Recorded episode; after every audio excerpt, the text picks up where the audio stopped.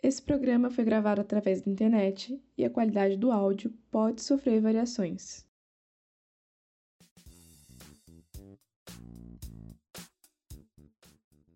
Olá, sejam todas e todos bem-vindos de volta ao Bem Pensado, aquele momento para pensar naquilo que a gente ainda não sabe. Eu sou Ieda Teixeira. E eu sou Jussier Chaves, e esse é o podcast da Escola do Legislativo da Alesc. Como dissemos na estreia do Bem Pensado, o assunto sobre letramento político e o jovem na política rendeu tanto que separamos em duas partes para facilitar a compreensão de todos. Nessa segunda parte, nossos convidados explicam como funciona na prática o letramento político.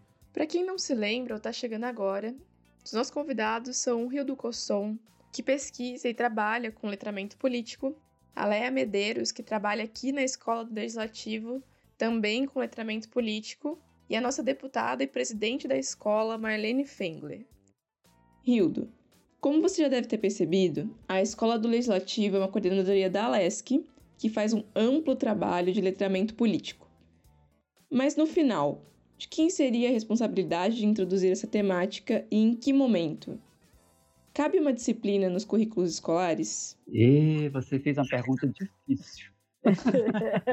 então, a... essa questão é uma questão delicada, porque você vai ter respostas diversas em diversos lugares. Eu vou dar só o exemplo da Inglaterra, onde, durante o governo do Tony Blair, se, eh, se estabeleceu que deveria ter uma disciplina de letramento político nas escolas, para todos os alunos, em todos os níveis. Começava lá das criancinhas até lá o ensino médio, né? Todas as escolas deviam ter. Foi uma, uma e foi uma discussão muito intensa, muito difícil, não só por causa dos riscos de doutrinação, que obviamente ocorrem nessas circunstâncias, né? mas também porque se entendia que a, a, formação que a escola deve dar é uma formação integral e não disciplinar, não passa por disciplinas necessariamente. É uma discussão difícil. A experiência inglesa não foi bem, muito bem sucedida, sobretudo com jovem. Outros países têm adotado diferentes modalidades. Né? Você vai ter, por exemplo, em escolas americanas, o sistema de é, Civic Education, que seria uma disciplina que se ensina mais ou menos como se ensinava aqui na, no período ditatorial ao SPB, que fala de sistema de governo, mas há estudos que mostram que esse tipo de, de, de ensino é, tem pouca efetividade. Então, quer dizer, tem muita coisa. Na minha opinião, eu acho que o letramento político, primeiro é o seguinte: o letramento político não é função de uma única instituição.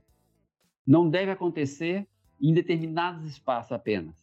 Na verdade, o letramento político é um processo que eu começo desde que eu nasço e vai até minha morte que passa pelas minhas relações pessoais em casa, com meus pais, com meus irmãos, com a minha esposa, meu marido, meu marido meus filhos, e avança em relação aos meus amigos, em relação a, a, aos, aos, grupos em que eu pertenço, né, aos lugares em que eu estou.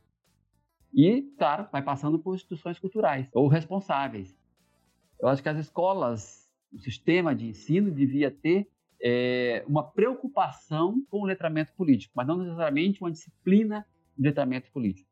Rildo, até deixa eu te perguntar, usando o teu gancho ali que tu comentou da USPB, né? Eu, uh, no Rio Grande do Sul ainda, quando morava lá quando era criança e estudava lá nas escolas, a gente tinha o costume de chegar na escola de manhã, ficar de frente para a bandeira, tirar a distância do coleguinha em fila, cantar o hino nacional e, no caso lá dos gaúchos, ainda o hino do Estado. Uh, e eu tive disciplinas de educação moral e cívica ainda, à época, né? Mas a gente consegue avaliar que essas disciplinas, como foram ministradas, elas também significariam ou significaram um, um processo de letramento político, né? Os estudantes dessa época, como eu, por exemplo, né? Uh, posso dizer que passei por uma experiência de letramento político ou a gente não considera? Não. Visto que é oriundo da ditadura. Não, não. Veja bem, o letramento político ele acontece dentro e fora do regime democrático. Porque o letramento político é o aprendizado de viver dentro, da, dentro de uma comunidade, é a oportunidade de viver em sociedade. E, é, isso significa letramento político, eu estou vivendo dentro da sociedade. Então acontece, tanto nas ditaduras quanto na, nas democracias. A diferença é que o letramento político da democracia é para eu viver, não é? A participando da minha, construindo a minha sociedade junto. É eu viver respeitando as pessoas, é eu viver querendo que todos sejam iguais a mim. E não, e não que as pessoas tenham menos direito ou mais direito que eu. É eu, ter, é eu querer ser livre para decidir a minha vida. Então, quer dizer, esses são valores da democracia que o tratamento político reforça dentro da democracia. Agora, numa sociedade que é autoritária, ditatorial, o que acontece? É reforçada a obediência, é, é reforçado o silêncio, é reforçada a não participação. E isso é letramento político também. Então, as escolas que ensinam na, no, no, no, regime autoritário a adorar o líder, a reverenciar o pai da pátria, né? Uhum. e daí uhum. por diante, né? o grande herói, o grande mito, essa, essa relação é de letramento político também. Só não é democrático determinado objetivo, né? Isso que sempre. Dizer. O processo político, nós estamos sempre dentro dele, não tem como escapar dele, a não ser, como eu falar para vocês, se você se, é, se, isolar totalmente da sociedade, né? virar um ermitão. Mesmo Sim. assim, a distância vai ter. Então, nós nos letramos de alguma maneira ou de outra. Então, nós podemos dizer assim, que há um letramento político que, que é voltado para a, a manutenção e o aprimoramento da democracia, e há um letramento político que é contra tudo isso. Aí essa é uma questão das escolhas da sociedade. Qual é a sociedade que eu quero viver? Eu quero ver uma sociedade democrática. Então, para viver na sociedade democrática, eu tenho que participar, eu tenho que é, prezar os valores da democracia. E eu tenho que reforçar esse, o comportamento democrático, não só quando eu vou votar, eu tenho que reforçar na minha relação com a minha empregada, por exemplo, não achar que por ela ser minha, a, a minha empregada, a minha faxineira, ou por ela ser minha faxineira, ela é menor que eu, ou ela é, merece, ela merece menos viver do que eu, ou merece qualquer coisa menos que eu, entendeu? Começam as minhas relações pessoais e vão até as relações sociais mais amplas. Quando eu vou votar, quando eu vou escolher, e tal. Eu tenho que compreender que esse aprendizado acontece em vários níveis e que a escola é apenas um desses níveis. Eu, eu acho que tem uma outra, nesse mesmo contexto, tem uma outra questão que eu queria falar também, que eu acho que é a questão da educação. Eu acho que é, o nosso modelo de educação, e, e, e, ouvindo aí o que o Dr. Hildo falava, é, se, se, devemos ou não devemos ter um, uma matéria que trate especificamente desse assunto, é uma coisa que eu também tenho muitas dúvidas. Já achei que sim, já, hoje acho que não, mas eu acho que, na verdade, o nosso maior problema, talvez um dos nossos maiores problemas, seja que o nosso modelo de educação, o sistema de educação está obsoleto. E isso é, é, não se atualizou, não se modernizou. E aí, para você fazer um ensino mais amplo, na, na, na forma que, que o Rio falou, é que, que isso, isso teria que ser um, um, um aprendizado é, muito mais amplo, né? Em, em, tudo que se ensina, né? É, é, a política faz parte, enfim. Deveria ser nesse contexto, né? No, no, aprendizado do dia a dia que os estudantes têm, no, no, seu convívio com os colegas, com os diferentes pensamentos, as diferentes formas de expressão, é, os diferentes, né? Respeitando os diferentes, é, construir a partir disso um, um letramento político mas é, aí a gente esbarra num modelo totalmente ultrapassado de educação, né, de ensino. E eu acho que agora, nesse momento, eu não sei se o Dr. concorda com isso, mas nesse momento que a gente viveu esse processo de, de isolamento social, as escolas, eu acho que agora ficou, na minha opinião, e, e, eu tô, eu falo isso por experiência própria, que tem um filho de 11 anos que está em casa, e aí agora eu acompanhando de perto aquilo que ele está aprendendo, o jeito que ele está aprendendo e a dificuldade que a escola tem de se modernizar e claro que considerando todas as, as peculiaridades desse momento, mas assim é, o, a forma que ensinava 40 anos atrás ainda é a forma na maioria dos, é, dos, dos colégios, enfim, que se ensina e o, o mesmo conteúdo que, se, é. se, eh, que eu aprendi quando era pequena, meu filho está aprendendo agora. Aí eu estou me dando conta porque eu estou do lado dele e estou vendo o que, que ele está aprendendo no dia a dia, estou ouvindo os professores e alguma, é, claro, é, sempre guardadas as proporções e óbvio respeitando algumas que, que, que, que se modernizaram, mas na grande maioria eu, eles estão aprendendo o que eu aprendi há, há 40 anos atrás e é inconcebível num momento como que nós vivemos, né, no momento da, falando em termos de tecnologia, enfim, e das mudanças mesmo de comportamento, de cultura, de todas as grandes mudanças que a gente tem vivido nos últimos anos, a, a educação, o modelo de ensino não ter se atualizado. E aí eu acho que, é, e eu acredito sempre nisso, que todos os momentos de crise, todas as crises trazem consigo uma enorme oportunidade de mudança, de melhora enquanto sociedade, enquanto democracia, nesse caso, enquanto modelos de ensino. Enfim, se a gente souber aproveitar, que eu tenho minhas dúvidas com relação a isso, mas eu acho que várias coisas que, que nós não tínhamos a coragem de promover a mudança, de fazer a mudança, porque ela exigia uma mudança de comportamento, agora nós vamos.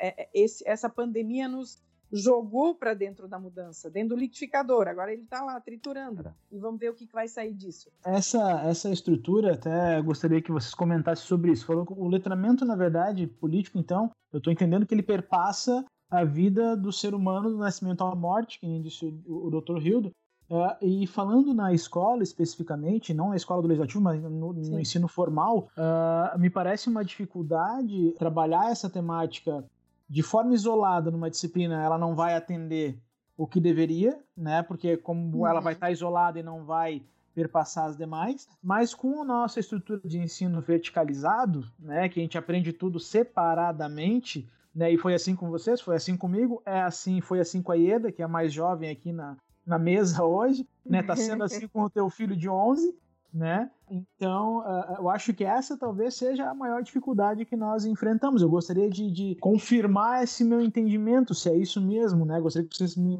me falassem se de fato essa é talvez a principal dificuldade em termos de ensino. Né? E um comentário com relação ao que tu falaste, Marlene sobre a, as dificuldades ainda, o teu filho está numa situação privilegiada de provavelmente uma escola particular. É, Se a gente é transpõe isso para o ensino público, meu também, né? Meu filho também estuda em escola particular, tem um menino de 4 anos. Mas quando a gente transpõe isso para o ensino público, a, a, situação ainda piora drasticamente. Com né? certeza. Então, já que eu venho da escola pública, é onde existe a possibilidade do aluno, da criança, é, vivenciar a experiência democrática. É, eu digo isso e concordo com o Rildo, assim, a questão do letramento político é desde do, da, dos valores, né, que são vem de casa, nas relações. Não adianta eu dizer que eu sou uma pessoa democrática e fazer aquilo que o Rildo diz, tratar as pessoas é, de forma diferente, né? Então, ela vem, são valores. Então, na escola pública, a gente, é, em algumas redes municipais, estaduais, é, existe a possibilidade de viver essa questão da, da democracia. É, hoje, por exemplo, citando em Santa Catarina, a, a, rede municipal de Florianópolis, ela elege os seus diretores das escolas há quase 30 anos. Então, a, a conformação desta rede, ela é diferenciada de uma outra que ainda continua indicando seus diretores pela questão da meritocracia ou pela questão política, que eu acho que é mais complicado. O Estado de Santa Catarina começa a eleger os seus diretores, é, a, fez agora, no, no, começo, no final do ano passado, a, o segundo processo eleitoral. E é também uma construção. Então, a questão dos, da, dos conceitos atitudinais, que em algumas redes, em algumas escolas, se trabalha dentro do currículo, o letramento político ele perpassa por aí mas é, eu concordo que ele não deva ser uma, uma obrigação de uma instituição em especial, mas de todas. No nosso caso, enquanto escola do legislativo, eu acho que ela é uma disciplina é, fundante, né? Ela é a que vai, inclusive para além do, das crianças, do núcleo que a gente, do público que a gente atende, que são os jovens crianças. Também os vereadores hoje eleitos, os que querem ser candidatos, toda a população que puder ter acesso ao conhecimento é, que, que a escola do legislativo possa é, oferecer, ela é um letramento político. Isso é uma formação de letramento também, né? Então eu quero ponderar que eu, é, eu acredito que na algumas redes é, das escolas públicas, da, dos sistemas de ensino público, essa vivência democrática ela é mais é, consolidada. E aí vou usar um exemplo de um, de um parlamento jovem que tanto a Marlene quanto o Jussier conhecem. Nós tivemos, acho que se, se eu não me engano, a 18ª. O presidente foi um aluno da, de uma escola privada, de curitibanos, que foi o Iago, e ele veio com a realidade da escola privada, mas ele teve condições, a partir do conhecimento que ele adquiriu no Parlamento Jovem, eu posso assim, ó, construir novos valores. E hoje, quando ele voltou, ele se filiou a um partido, depois ele saiu porque ele viu que não era aquilo que ele pensava que o partido pregava, né, o, a, no seu regimento. Hoje ele é um formador nosso do núcleo, que ele é jovem, e ele voltou para a sua cidade e construiu um ateliê de entender como fazer política. E aí ele faz essa Não. formação é, a partir de várias concepções. Mas o que, que eu resgato a escola privada da onde ele veio? Quando ele voltou para Curitibanos depois do parlamento, ele foi criar o Grêmio Estudantil dentro de uma escola é, de freiras. As freiras quase mandaram ele, é, quase hum. tiraram da escola.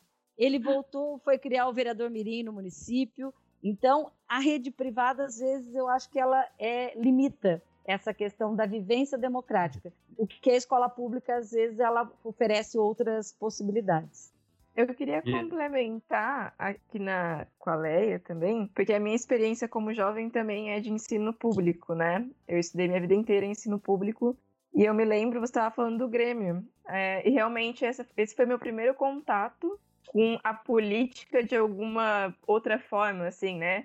E pensando também, acho que até quando a gente elegia é, o representante de sala, é, acho que essa era uma forma que o, o doutor Rildo falou, né? Tipo, de entender a consciência da vida política, a consciência de que a gente vive em sociedade. Mas com o passar dos anos, assim, eu vi uma mudança muito grande, principalmente no meu ensino médio, de como tinha um conflito muito grande com o uso da tecnologia. Porque tinha toda aquela questão, né? Tipo, não use o celular dentro da sala de aula, o que hoje já vem mudando, porque já tem acesso aos computadores, né? E também vi que muitos estudantes do, do ensino médio, quando ia fazer alguma reunião, alguma coisa assim, se organizavam exatamente pelas redes sociais. É, eu lembro que teve uma, uma situação em que a gente teve uma, uma manifestação por conta de um, de um caos com a diretora. E essa manifestação foi organizada pela, pelas redes sociais.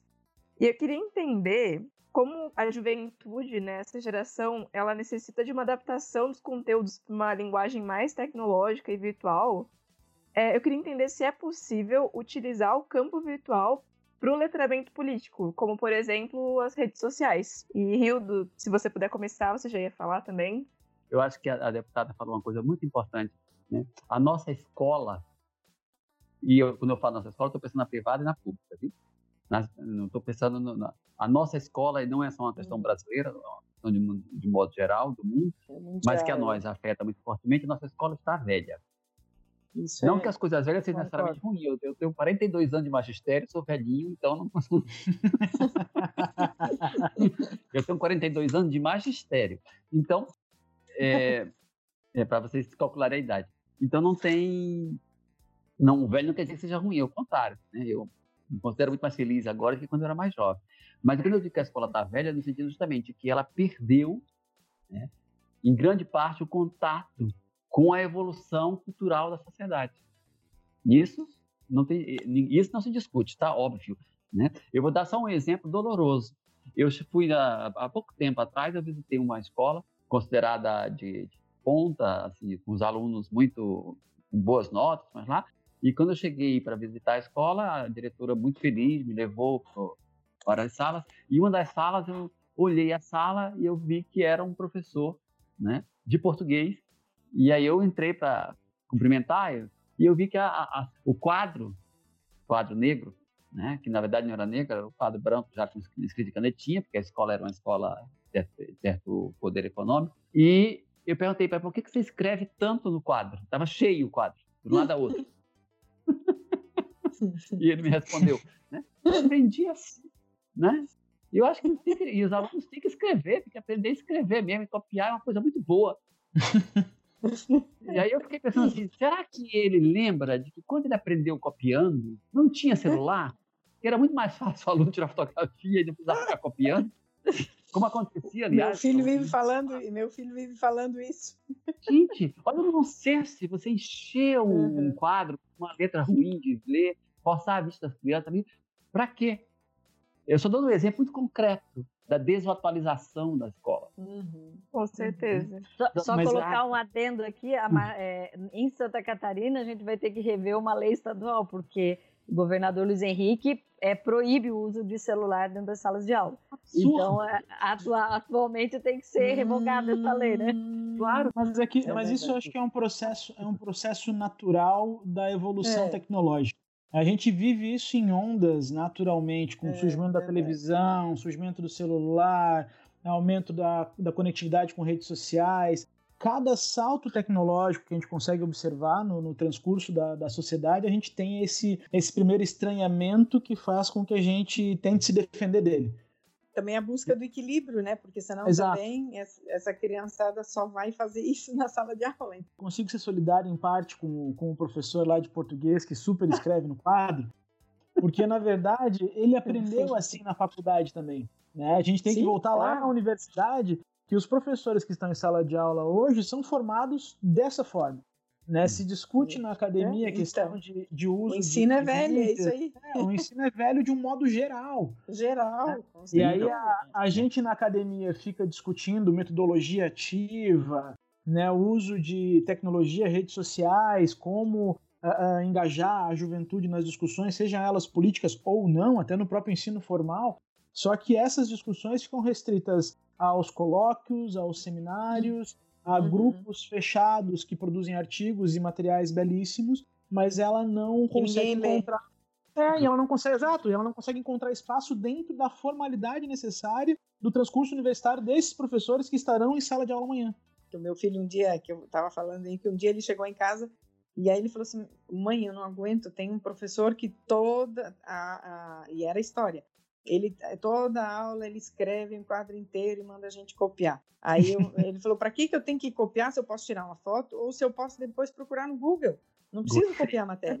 aí eu, aí eu disse para ele: não, mas é é, é para você fazer, porque a gente é obrigado a saber escrever, né? E aí você melhora a letra, é por isso. Aí ele falou assim, mãe, para que que eu vou escrever, vou, vou querer melhorar a minha letra se eu só uso o celular e escrevo tudo no celular? Aí eu fui ficando sem argumento, né? Falei, não, mas é, é, é, é, é porque é importante, é, é, é, é, não tem mais argumento. Ele tem toda razão, não tem. Um aluno meu tá, enfrentou um problema, né? ele era estagiário, e enfrentou um problema na escola, eu tive que ajudar a resolver, e o problema era exatamente esse. O aluno, um aluno muito levado, que não, não, não, não dava atenção às aulas, não fazia nada, e o professor mandou ele copiar tudo, não é? E ele tirou fotografia. E aí o professor disse que ele não podia, é, não podia fotografia, tinha que copiar. Aí no outro dia ele trouxe o caderno, o caderno copiado. E o professor levou ele para a diretoria porque a letra não era dele. E ele disse assim, bem, né? A senhora, a senhora tinha dito que eu tinha que copiar. Eu paguei para minha colega copiar, porque ela copia mais rápido e a letra é melhor. É, Fazer o quê? É, é, dificuldade é. lidar com um aluno que raciocina. Exatamente. De um aluno Exatamente. que pensa quando ao mesmo Exato. tempo diz que quer formar o aluno crítico, criativo, etc, etc. Aí fica difícil. Quando as ações contrariam o discurso, quando não há é. conciliação é. entre o discurso e a prática. A aula de filosofia. É, um tempo atrás ele também veio e falou: Ah, porque eu briguei com o professor. Daí eu recebi um bilhetinho dizendo que ele foi chamado para a diretoria. Falei, mas o que, que aconteceu? Ah, porque o professor de filosofia, eu briguei com ele. Falei, ah, o que, que aconteceu? Não, é porque ele estava ensinando uma teoria e aí ele, ele perguntou ao final da aula, ele falou assim, agora escreva, é, dê a sua opinião sobre o que eu, sobre aquilo que foi ensinado hoje. Aí ele falou, eu dei a minha opinião. O professor disse que estava errado. Aí eu disse para ele que ele que estava errado porque ele, então ele não podia ter pedido, é, perguntado o que que eu pensava sobre aquilo. Então ele devia reformular a pergunta e perguntar o que que eu falei, não, né, o professor, o que que o professor falou e não qual era a minha opinião sobre o assunto. Com então, 11 anos tá assim vai, Aí o que que vai, é, o que que vai, que que vai dizer para ele? É, vai dizer para ele não. Aí eu falei não, mas ele é teu professor. Ele é teu professor e você tem que respeitar. Ele falou não, mas primeiro ele tem que me respeitar porque ele perguntou a minha opinião e eu dei a minha opinião. Aí, enfim, a discussão não acaba, né? É, eu, vou, vou, tocar, acho que isso está bem claro, essa questão da é. escola, né? Que passa pela formação docente, para, uhum. passa pela questão da estruturação, passa por várias questões, né? É, é. Que nós temos que é, são bem conhecidas, mas infelizmente nós temos muito mais um discurso generalista de que precisamos mudar do que ações efetivas de mudança. Estamos precisando de governos mais comprometidos com a, a educação de verdade, não só no discurso, na prática. Mas isso já é, é outra coisa. Duas coisas. Uma é um exemplo que eu acho que é muito interessante de como é que o letramento político pode acontecer na escola. E acontece. Que é, há pouco tempo atrás eu vi uma discussão muito grande sobre bullying nas escolas. Né? O tema parece que estava muito muito na moda, então várias escolas Latente. fizeram, é, várias escolas fizeram discussões, mas lá. Ou seja, quando estavam discutindo bullying, eles estavam discutindo o quê? Se essa discussão fosse uma discussão de penalização, era uma discussão que não tinha força de letramento democrático. Agora, se fosse uma, uma discussão para mostrar que o bullying é inadequado, porque você está tratando aquela, você está é, impedindo da, do colega de, de ser como ele quer ser, e você está tirando do colega a condição de que ele tem os mesmos direitos que você, que é o direito de, de estudar sem ser incomodado, né? Ou de se ser é, agredido sistematicamente, né? então você está tendo uma discussão que é de letramento político. Hum. Né? Da forma como você enfoca, pode ser letramento político. Ou pode ser uma relação bem autoritária, na verdade, né? de, pouco, de pouca democracia, que é a escola dizer assim, ó, quem faz bullying vai levar cinco dias de suspensão e acabou a história. Bullying é assim não pode mais. Quer dizer, aí depende de como a escola trabalha. É muito mais interessante que a escola trabalhe pensando em fazer, né, letrar politicamente seus alunos, porque aí eles vão finalizar não só para o bullying, mas para todas outras situações e que envolvem quebra de, de, de direito, de respeito e daí por diante. Eu acho que essa é uma outra questão. Queria tocar ainda num ponto que para mim parece muito importante, que é a questão da crise, né? Eu tenho lido muito que nós estamos ah, que depois que quando acabar esse momento de crise do, do coronavírus, nós vamos emergir de uma maneira diferente. Eu sou otimista. Eu quero que seja assim também. Estou me preparando psicologicamente para ser assim. Mas, infelizmente. Não será. Nós voltamos muito, muito mais rapidez aos velhos hábitos do que construímos é novos hábitos. Né? Mas acho que aí temos, temos, nós temos oportunidade. Essa é uma janela de oportunidade para a gente questionar muitas coisas é nas nossas vidas pessoais e na nossa vida social, do modo como nós queremos que a sociedade se organize e se, e se efetue. Eu acho que a, a, a, os meios digitais vão ter um papel fundamental nisso. As redes sociais vão ter que ser pensadas, porque agora elas estão sendo um grande mecanismo, né? está sendo a grande forma de relacionar todo mundo está usando de alguma maneira. Os velhinhos, os, os jovens, os velhos, todo mundo. Quem não usava, aprendeu a usar, está aprendendo, de alguma maneira, a se inserir na cultura digital. Disso, certamente, há de, há de ter uma mudança. Eu espero que positiva. Que, não seja pra, que essa mudança não seja para construir mais ilhas. Na, nessa linha da questão da tecnologia no letramento político, eu acho que tem muito a contribuir. Né? Tem muito e um exemplo concreto é, é, a questão do projeto que eu citei antes do plenarinho. O plenarinho tem, e o, o, ao através da Coordenadoria de Educação para a Democracia, tem um, um trabalho é, virtual muito bom, muito significativo em termos de levar o, a, o conhecimento nas diversas faixas etárias né, é, a, aos, ao público em geral né? E particularmente quem é mais interessado, no caso do plenarinho, os vereadores mirins, mas também em outros projetos, como o estágio de participação no Senado né, e na, na Câmara dos Deputados, mas eu vejo que a tendência é que as escolas do Legislativo e aí as escolas, é, agora que estão se vendo é, nessa essa, no imediato de ter que dar conta de um conteúdo via digital, né, de se rever também, mas é, fazendo um, sempre um, um mas, né, um porém, a questão presencial também é fundamental. Não dá para fazer tudo pela questão tecnológica. É, é, a, a, tecnologia ela tem que ser, na minha avaliação, uma, um complemento, né? mas essa questão do conhecimento é, da, da atividade presencial, ela é extremamente importante também. Não, sem dúvida. Uh, até com relação à questão da tecnologia, queria fazer uma provocação para vocês também. Uh, a gente foi no, no TSE, no Tribunal Superior Eleitoral, dar uma olhada em alguns dados e a gente viu que nas eleições de 2018 o número de jovens eleitores reduziu em 40%. Né? Esses são dados do tribunal. Né?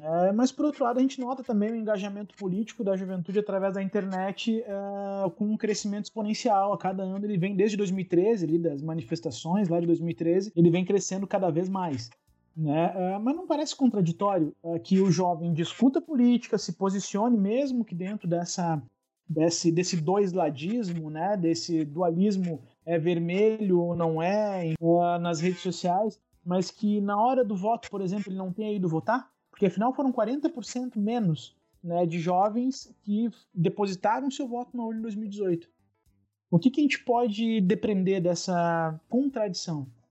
Eu falo muito do, de, de vivência prática, né? Eu acho que é, e eu senti isso muito na eleição. As, os jovens falavam para mim que não se sentiam representados por aquele, pelos candidatos que aí estavam. E aí eu sempre fazia o contraponto, né? Tá, então não se sente representado e por que não participa? Ou por que não apoia alguém, né? É, é, ou, ou, faz com que algum, alguém que te represente, alguém que você ache que seja bom, participe do processo eleitoral. Mas aí, cada vez mais, é, é, é, é maior a importância da, da, escola do legislativo, por exemplo, para que comece um processo que tenha início, meio e fim. Que lá na escola, né, vereador Mirim, com, com estudantes de ensino fundamental, que ele possa começar a entender qual é a importância de um legislativo, fazer uma visita, porque a gente vê isso concretamente acontecendo. Quando a pessoa, quando um jovem, um, é, é, uma criança, um jovem, vai, participa de uma, de uma numa sessão de uma Câmara de Vereadores e ele entende que aquilo que é, é decidido naquela Câmara de Vereadores é, é, pode mudar, ou pode não, muda a vi, ou define como é que a vida dele vai ser em sociedade naquela comunidade, quando ele começa a entender aquilo, ele começa a ver a importância do legislativo. E a importância, primeiro, é saber o que, que é o legislativo, o que, que significa, para que, que serve.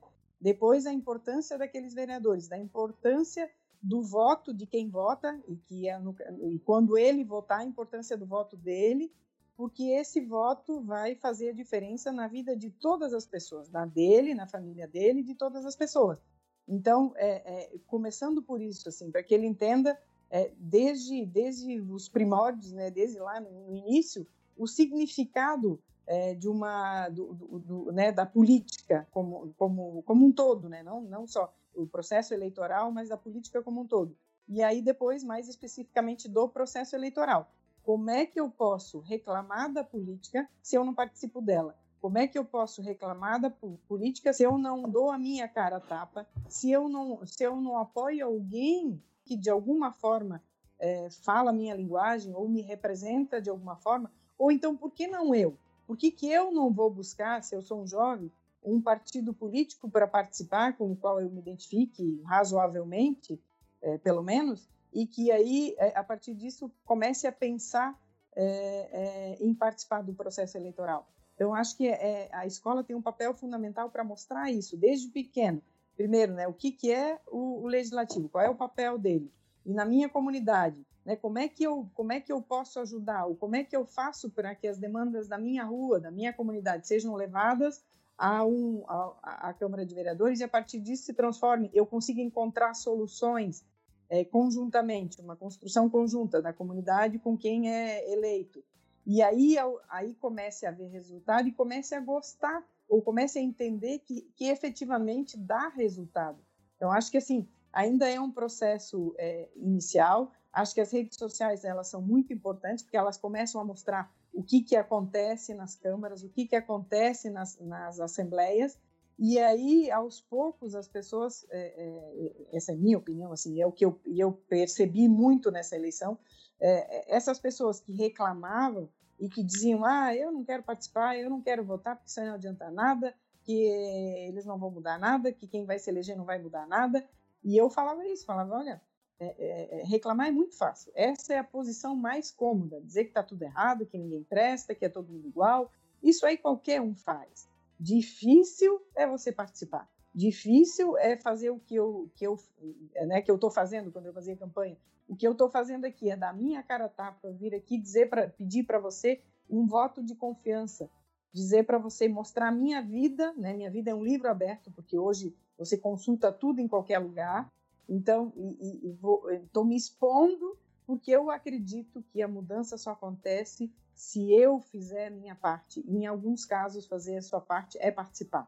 Mas aí é essa construção, é começar lá de baixo e aos poucos ir construindo. E eu tenho certeza que é, na próxima eleição já vai ser melhor, esse número vai diminuir. E aos poucos, é, é, esse processo de construção vai resultar numa participação cada vez maior.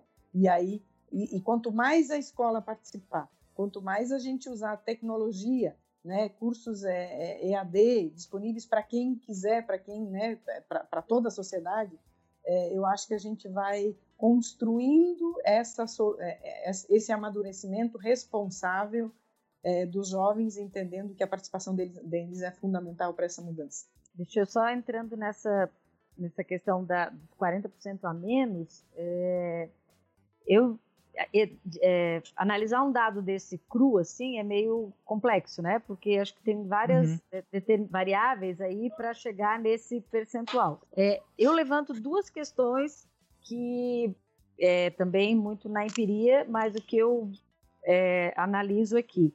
A questão da, da eleição, da última eleição, como tu colocou, 2018, ela é Sim. a eleição mais distante da pessoa que está lá na cidade porque é o deputado estadual, é o deputado federal, é o presidente da república, é o governador. Então, assim, ó, isso é, faz com que as pessoas, até por tudo aquilo que a gente já falou aqui, né, dessa, dessa falta de conhecimento mais aprofundado, é, distancia um pouco essa, é, essa eleição geral, né, de presidente a deputado estadual. E a outra questão é uma, uma aversão né, da, da juventude, é, não que ele não goste da política, mas eu acho que tem muito a ver com a questão partidária. E aí volta de novo lá no problema inicial, o não conhecimento do porquê que os partidos existem a partir da democracia. Se tu entende o conceito de viver em democracia, tu vai entender que os partidos são necessários. E aí por que que cada um defende um ponto de vista diferente sobre um determinado assunto.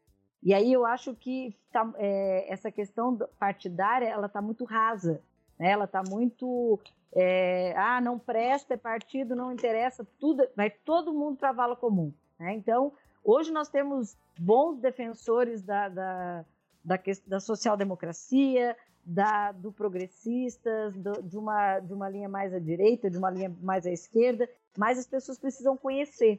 E aí eu acho que esse não conhecimento, jogando tudo na vala comum, ela distancia também um pouco. Porque a juventude, ela está hoje, pode esse dado de 40 ser alarmante para a eleição institucional. Mas eu acho que para a questão é, mais da política no meu dia a dia, é, acho que se fizesse uma pesquisa aí, acho que esse número, a tendência é que ele fosse diminuir. Então, acho que nessa questão dos 40%, a minha avaliação seria essa. Uh, eu estava aqui pensando enquanto ela falava a respeito dos partidos, né, que, claro, a gente já conversou antes que parte dessa, dessa aversão, para usar a palavra que já foi dita aqui algumas vezes, do jovem com a política vem da questão de não se sentir representado pelos partidos que aí estão, embora sejam vários. Né? Será que também a, a criação de outros, como o próprio MBL, vem para a rua, né, e tantos outros que vieram uh, agrupando a juventude em torno das discussões políticas também não contribui para que o jovem acabe não se engajando num partido político para disputar uma eleição? Eu acho que aí tem, são duas coisas diferentes. É, também É, esses, uh, só rapidamente, colocando já esse ponto que você colocou, né, rapidamente dos, dos movimentos, esses movimentos, independente de uma avaliação de se são certos ou estão errados, eles canalizam a, a, a, participação política desses jovens. Então, aí, a, eu acho que temos que ver um, analisar isso um pouco de maneira mais distanciada do, do, do momento, para entender realmente o papel deles. Esses movimentos todos, se a gente for analisar, eles têm uma origem, que é o passe livre, né? E aí, Sim, da, do, passe, é, não, do passe livre, ele vai crescendo, nascendo outros movimentos é, de causas sociais. Acho que o, jovem Isso. hoje ele participa a, da causa. Exatamente. Acho que esse é o ponto, né? Quer dizer, há, há, várias maneiras de participar. Você vai ver que tem os jovens engajados em questões ecológicas, vão ter ah, engajados em outros tipos de questões, né? Agora, esse movimento aí da, da, da Greta mundial mostra que há engajamentos diversos. A outra questão é que é uma questão nossa no Brasil. Né? No Brasil, a política partidária, né, a política, desculpe, a política institucional, ela é monopólio dos partidos. Exatamente. Não é? Então, isso faz com que é, haja uma certa restrição. Nós não podemos ser ingênuos, né? Nós sabemos que os partidos, eles são, é, representam não só é, posições ideológicas e posições em relação às coisas, mas também interesses diversos, né? E que eles têm um, um, um sistema de controle de, de, financiamento que nem sempre favorece a participação. Né? Então, dizer, tudo isso conta, né? Talvez se nós tivermos uma estrutura é, de institucionalizada de participação política mais aberta, permitindo que as pessoas participassem dentro e fora dos partidos, ou chamados independentes, talvez nós tivéssemos uma participação mais intensa, neste momento, sobretudo. Né? Acho que é um momento em que as pessoas estão querendo participar. Né? E daí acontece esse fenômeno que a deputada falou e que é realmente muito verdadeiro. Não me representa. E ao lado eu estou muito feliz, eu, eu não, não, a conhecia, estou vendo agora, estou muito feliz com as suas posições, quero dizer, assim, não, não estou de, não sou catarinense, então não voto. fico muito tranquilo para falar isso, fico muito feliz de ver uma pessoa tão consciente, né, ter sido eleita, né, uma pessoa com posições tão claras e, e, posição, e, e, posições tão positivas em relação ao funcionamento legislativo da sociedade, que infelizmente não é geral. Né? Nós vamos ter muitos hum. representantes, muitos parlamentares que não têm noção do que é representado, que, por que, que estão ali, e muito menos do que, do que, que é o legislativo. Para muitos, o legislativo é apenas uma ponte para poder chegar a, a, a prefeito, a governador, sei lá o quê. Né? A, a um é cargo qualquer de secretário e tal. Então, quer dizer, graças a Deus que nós estamos começando a abrir, né? nós estamos começando a ver que, é, que é, ter mais pessoas, pessoas com diferentes perspectivas e olhando para o legislativo de maneira o legislativo é maravilhoso isso. Mas a, a, o que acontece é exatamente isso. Né? Eu, particularmente, tive dificuldade de votar em algum, de votar para alguns cargos nessa última eleição, porque os candidatos que estavam postos não respondiam nem de longe aquilo que eu desejava ter como representante. Foi difícil. Né? Todos Aí você achamos. vota mais porque você é cidadão consciente, mas que dá vontade de votar não dá. É, é verdade. Infelizmente, é, é a necessidade. Né? Nós temos, infelizmente, né, a nossa classe política ela é ainda é, é, muito fechada. Se nós olharmos a, a, a um perfil dos parlamentares, você vai ver que eles, é, é, vamos ter uma diversidade muito pequena de, de, de representação. Né? É, o, o, o mundo do, do, do, dos representantes é mais ou menos o mesmo. Né? Isso é muito difícil para que você queira se, se, se ver né, dentro da, da, da, desse parlamento. Mas são questões, claro, são questões políticas outras que não, não, não, eu nem tenho condições de falar disso, porque não é minha área de conhecimento. Eu só trabalho com educação, educação política, que não é exatamente questão de representação, mas é uma questão de pensar.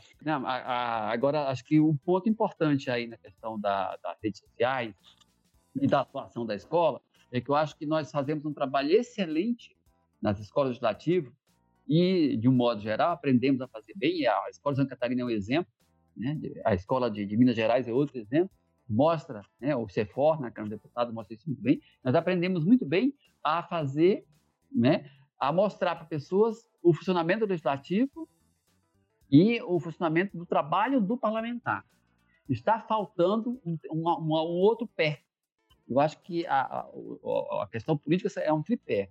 Um é o conhecimento da instituição, o outro é o conhecimento do, do trabalho do parlamentar, que vai além do trabalho da, da, da, instituição, e o outro que é o trabalho da, é que é o papel do cidadão. Nós precisamos agora uhum. investir e no papel cidadão. Tá? Nós estamos precisando, como escola legislativa, enquanto instituição, trabalhar né, para mostrar para o cidadão qual é o seu papel. Dar para ele diretrizes para ele saber qual é, como é que ele deve atuar no parlamento, como é que ele deve. Né? Porque nós temos muitos programas que focam sobre o parlamentar e sobre o, o, a instituição. Está faltando o terceiro pé. É preciso trabalhar com isso. Viu, Léa? É, aí é uma, uma coisa para construir. Né? Temos que construir esse lado. É, tem pouquíssimos é, programas de educação para, para a democracia que focam sobre o cidadão. Então, nós estamos precisando dar uma investir nessa área, que é para a gente ter uma atuação né? mas é, não é, é não vou dizer consistente, porque as outras são consistentes, é mais interligada, mais, mais inteirada uma com as outras, e aí a gente tem uma frente de trabalho muito mais sólida, né, mais consolidada. A democracia está precisando, porque muitos cidadãos não sabem como ser cidadão. Essa é a realidade. É verdade. Uhum. E é que eu falava no início, né, vem justamente desse desconhecimento. Não é só um desconhecimento do, do, do, da instituição ou do, que é o parlamentar, é desconhecimento do meu próprio papel. Eu não sei como agir. Eu não sei ser cidadão. Né? Então, vou lá metendo os pés pela mão, vou de qualquer jeito, porque eu estou com ansiedade, eu quero participar. E as redes sociais me fazem isso. Elas aparentemente, né? Elas dizem assim: estamos abertos a todos e a todos. Não é isso, não é verdade. Não. Mas ela passa essa, essa mensagem, aí as pessoas se jogam. E aí você vê coisas dolorosas, né? Acontecendo né, na, na, nas redes sociais. Eu agora mesmo li uma, uma notícia de que no México é, é, várias, vários é, trabalhadores da área de saúde, médicos, enfermeiras, estão sendo é, é, rechaçados na, na, na, sociedade, porque nas suas comunidades, quando eles voltam para casa, né, saem do hospital e vão para casa, eles são ameaçados porque acham que eles são transmissores de vírus. Meu Deus. Isso por quê? Porque na rede social se divulgou, nas redes sociais divulgaram que é, é, eles, como têm contato com as coisas, estariam transmitindo os vírus. Quer dizer, uma notícia que correu pela rede social faz com que tenha uma atuação desse gênero. Né? O, o, que, que falta aí? Né? O que, que falta aí? Falta justamente é. entender melhor, né? Quer dizer, a pessoa tem que saber qual é o seu papel cidadão. Inclusive, ao usar as redes essa discussão em torno de fake news e redes sociais daria mais pelo menos uma hora e meia de programa. Com certeza. Com certeza. Pode ser o próximo. É, quem sabe, né? Volta todo mundo para falar sobre isso.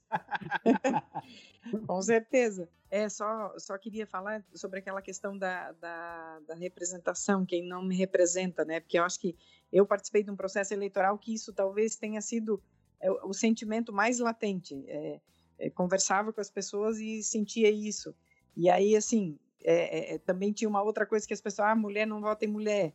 Então, essa, essa foi uma mudança grande que eu senti nessa eleição também. As mulheres, isso não, não foi uma verdade nessa eleição, já não era antes, eu acho que já, já tinha mudado muito, mas enfim, nessa eleição foi, eu senti muito isso das mulheres dizerem para mim, poxa, eu quero votar numa mulher eu quero me sentir representada por uma mulher.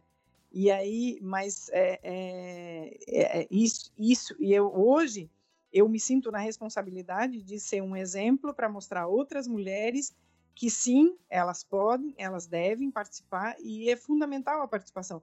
Da mesma forma que o jovem também, mas aí, aí como é que você faz para né, mostrar para esse jovem primeiro que, que a importância de votar, né? pô, tem que votar, tem que participar, porque senão, senão mais uma vez você vai assinar uma procuração para alguém que você acredita que vai lá e, e, e aí, é, é, é, aí entra também essa questão do papel do cidadão, né?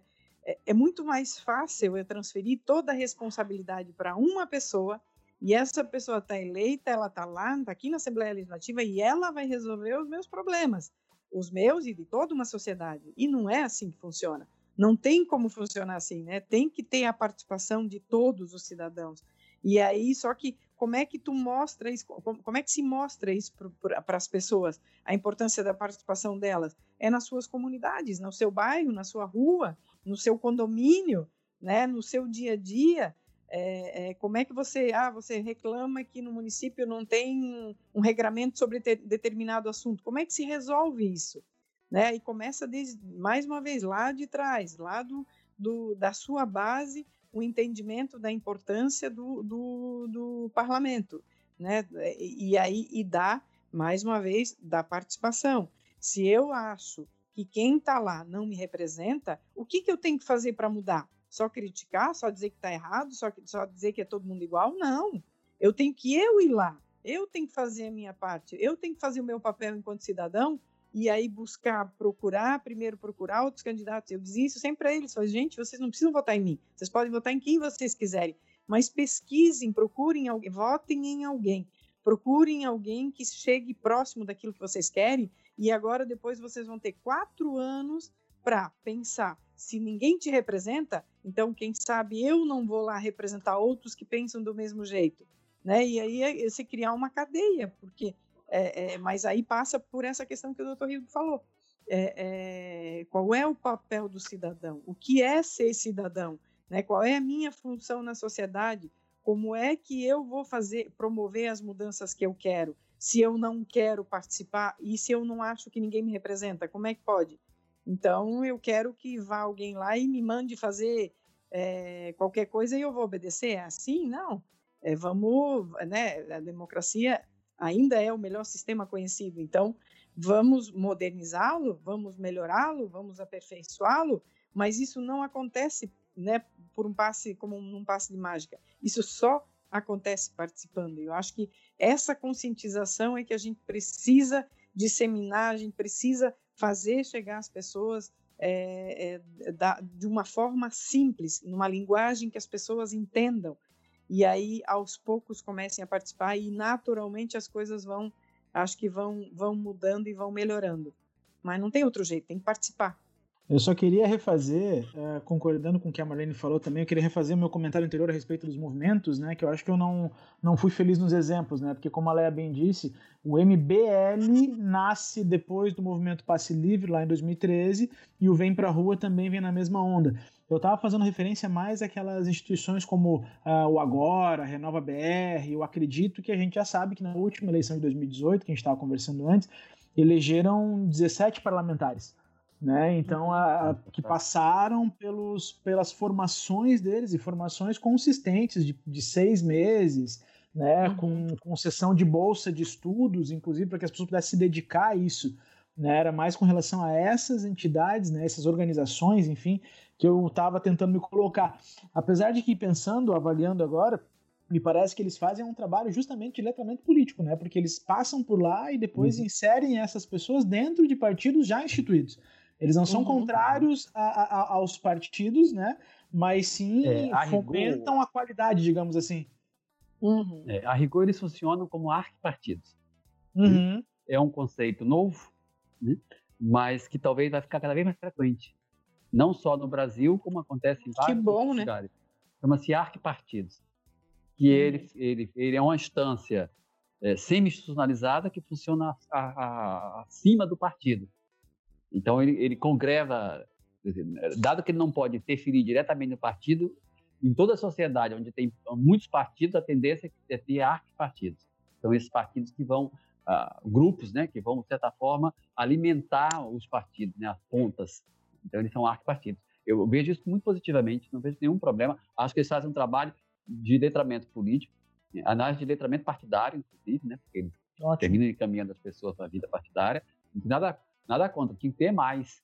Né? Eu acho que esse papel, por exemplo, é, devia ser exercido pelas, pelos institutos políticos que os partidos são obrigados a manter. Exatamente. E que no Brasil não funciona, obviamente. Ah, de modo geral, pelo menos. Né?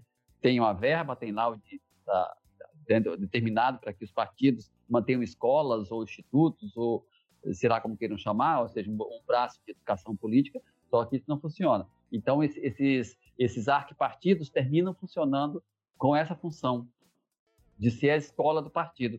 Só que, como eles não, não são partidarizados de, de imediato, eles terminam se partidarizando. Agora, não nos enganemos mais, eles são partidários. Uhum. É, é apenas eles não são partidários na ponta. Eles são como arque, o conceito é de arque-partido, ou seja, eles são partidos, são partidos políticos né, que defendem determinadas posições políticas, né, e as pessoas que têm a formação que eles têm estão dentro dessa percepção. Só que é uma percepção que é, é, é não, não é a percepção de ponta daquilo que está diretamente. Até porque a, no, nós temos quase 30 partidos, se não me engano, então é uma loucura mesmo. E para encerrar o nosso bate-papo com chave de ouro, é, eu queria saber de todos vocês o que seria esperado de um cidadão letrado politicamente. Leia, por favor, começando por você. Então, é, primeiro agradecer esse espaço, que eu acho que foi extremamente produtivo, rico. A gente poderia ficar aqui horas e horas discutindo sobre esse tema. É, e eu acho que um cidadão letrado politicamente é aquele cidadão é, participativo. Desde o, não na participação só institucional, mas um cidadão que participe da vida, da sua vida, do, do, do, do, seu arredor, da sua, do seu bairro, da sua cidade, é, tanto nas questões de organização é, de bairro, das, das associações, é, na escola participando do Grêmio Estudantil, como a Ieda mesmo aqui deu o exemplo, é, dos conselhos é, de escola. Então, é um participando de todas as, as instâncias sejam elas institucionais ou não, é, colocando a sua posição. Mesmo que ela não seja igual ou da maioria, mas se colocando para poder debater, e é na diferença que a gente cresce. Então, esse espaço do letramento político também tem esse viés do crescimento a partir da diversidade. Eu não preciso concordar com o outro, mas eu preciso respeitar a posição do outro. E muitas vezes eu posso ser convencido pelo outro do que eu estou pensando era estava mais aquém do que está se falando. Então é, é estar aberto e não essa coisa bitolada do que eu penso é o certo, eu sou o bem, o outro é o mal e nada mais interfere nisso, de forma alguma. Acho que o cidadão letrado ele tem essa capacidade de participar, de discernir e de se fazer ouvir e ouvir. Acho que era isso. É, e a gente, na Escola do Legislativo em Santa Catarina, vai continuar trabalhando nessa, nessa toada. Eu acho que a gente tem resultados concretos é, que nos mostram que a gente está no caminho certo, é, com alguns ajustes aqui ou ali, mas eu acho que esse é o nosso papel enquanto escola do Legislativo, da instituição do Poder Legislativo catarinense. Muito obrigada. Então, deixa eu fazer aqui minha fala também. Eu quero dizer que agradecer a vocês o privilégio de conversar, né? Ter uma conversa tão afiada, porque tem conversas que são fiadas. Essa foi afiada. foi bom. Essa foi uma conversa afiada, então eu agradeço muito. Eu confesso que eu não, eu, eu vou dizer para vocês, eu nasci no Seringal, que é um, que é lá no interior da Amazônia, interior do Acre, não tinha luz elétrica, não tinha, não tinha, não tinha outra, era só a casa da minha família, não tinha ninguém por perto era na beira de um rio, nós nos comunicávamos apenas seis meses, porque nos outros seis meses o rio estava cheio, era impossível é, navegar. Então, vocês podem ter ideia, só para dar uma imagem do que é o isolamento, né? Então, eu tenho, a, a, tenho uma certa resistência em, em mexer com, com a, a, cultura digital. Né? Estou velhinho, então, de lá para cá eu tive que aprender muita coisa. Então, estava receoso da conversa, mas acho que saiu muito positivo, eu agradeço. Né? Até a oportunidade de conversar. E a gente que agradece. ah, eu acho que é exatamente o que a Leia fala sobre o cidadão, né, letrado politicamente num regime democrático. Eu acho que é exatamente isso que a, a, a Leia falou. Né? Eu só vou reforçar o que ela tá falando, que é um cidadão que conhece, né, sabe o que é a democracia, sabe como funciona, sabe quais são as instituições democráticas, sabe por que, que as instituições existem, por que, que elas funcionam.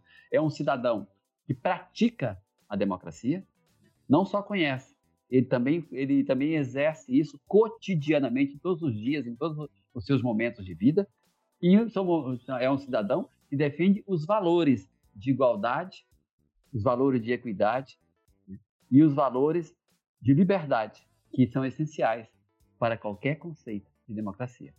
Obrigado. Perfeito. A gente que agradece a participação. Marlene, a sua fala final. É, também fiquei.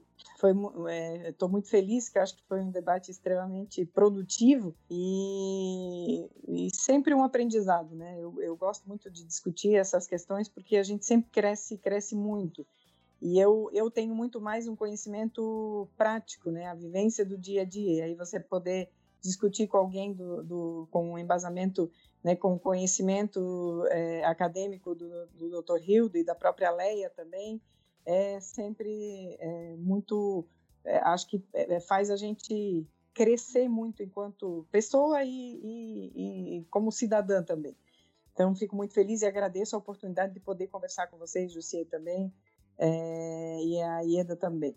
E dizer que, é, para mim também, o que, que é um cidadão letrado? Acho que é um cidadão capaz que tem a capacidade de conviver em sociedade, de viver e conviver em sociedade com respeito, com responsabilidade, conhecendo os seus direitos e mais do que os seus direitos, os seus deveres, que eu acho que é uma coisa que a gente anda esquecendo demais.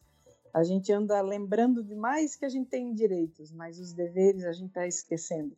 E aí quando essa quando essa balança pende para um lado, a coisa começa a ficar complicada. Então, acho que é, isso é uma isso, isso, é um grande diferencial, né, da, do cidadão letrado politicamente, porque ele sabe que ele tem direitos, mas ele sabe que ele tem deveres e que quando e que tem um limite e que tem, né, quando o meu direito, aquela frase típica, né, acaba quando começa o do outro. Então, é, ter essa essa capacidade de ouvir, como a Leia falou, que hoje todo mundo tá só quer ter razão. Eu eu vou em às vezes eu vou em reuniões, eu só fico ouvindo porque você chega num lugar, você sabe quando as pessoas estão dispostas a ouvir e a debater ou quando elas simplesmente querem ter razão. Então, quando elas só querem ter razão, não adianta discutir, porque ninguém está disposto a ouvir, a crescer, a mudar de ideia, né? Porque isso não é demérito, muito pelo contrário. Eu acho que quem tem a capacidade de ouvir os outros e mudar de opinião é, é uma pessoa evoluída política, politicamente e como, inclusive como ser humano também, né? Então, eu acho que é, é isso. Para mim é uma coisa meio simples assim. É isso. É a pessoa saber saber conviver em sociedade, respeitando os outros, tendo responsabilidade né, e tendo sabendo que tem direitos e principalmente que tem deveres. Assim encerramos o assunto. Quero agradecer os nossos convidados por aceitarem o convite e participarem da estreia do Bem Pensado. E também você, ouvinte, que chegou até aqui. Acompanhe nossas redes sociais, porque no próximo programa começamos a nossa série Dimensões da Pandemia. Até mais!